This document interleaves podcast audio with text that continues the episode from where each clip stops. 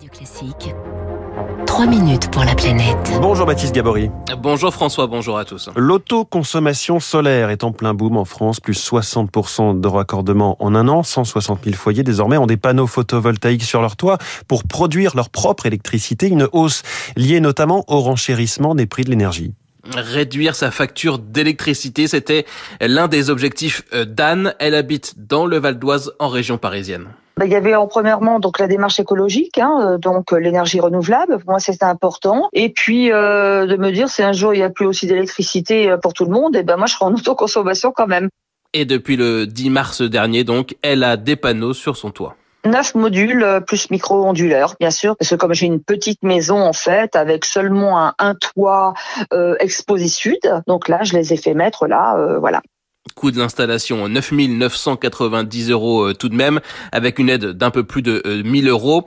10 euh, 000 euros, c'est la moyenne hein, en France. Elle espère rentabiliser ses panneaux en 7 ans et pense, après quelques semaines d'utilisation, pouvoir faire baisser sa facture de 30 à 50 j'ai une application sur mon portable et vous voyez en temps réel en fait ce qui est produit, ce que vous avez consommé, ce qui a été euh, externalisé quoi en fait. Je sais exactement quand je veux faire par exemple une lessive, mettre mon lave-vaisselle, quand je vois que c'est bien en bleu, ben là je mets un maximum de choses pour être en autoconsommation.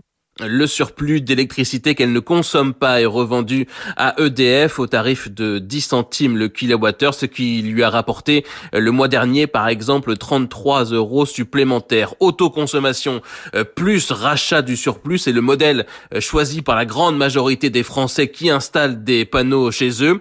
Et comme Anne, donc, ils sont nombreux à s'être lancés ces derniers mois. Audrey Zermati est la directrice de la stratégie du groupe EFI, spécialiste de la rénovation énergétique et qui a accompagné Anne dans ses travaux.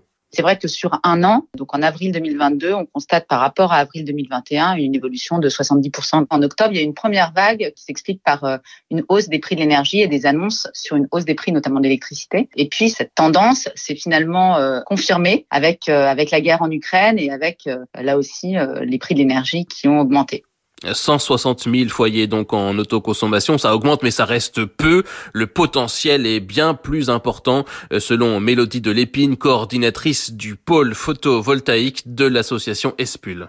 On peut faire beaucoup plus. On n'a pas de, de, limite technique au nombre de foyers qu'on peut équiper avec du photovoltaïque. On est toujours sur une baisse du coût du photovoltaïque qui le rend de plus en plus compétitif chaque année. Et on, on sait euh, pertinemment que pour se prémunir des augmentations du coût d'achat de l'électricité, l'autoconsommation, c'est un, un pari euh, sans risque quasiment. À moins de n'avoir que des toits orientés nord ou très ombragés, l'installation peut être rentable hein, pour tous les particuliers. Alors plus ou moins selon évidemment le pilotage de votre consommation. Si vous êtes présent beaucoup ou pas euh, la journée, c'est-à-dire euh, au moment où les panneaux produisent le plus. Euh, par ailleurs, les arnaques qui s'étaient multipliées il y a quelques années ne sont plus un sujet depuis. La filière s'est assainie selon les acteurs du marché. Les professionnels estiment que l'on pourrait donc faire beaucoup plus et plus vite. Par exemple en jouant sur la TVA en la réduisant ou en simplifiant les démarches administratives qui sont nécessaires aujourd'hui à l'installation des panneaux photovoltaïques. Et voilà, on sait tout maintenant sur l'autoconsommation solaire. Merci, c'était Baptiste Gabory. On vous retrouve euh, comme chaque jour évidemment aussi en podcast sur Radio Classique.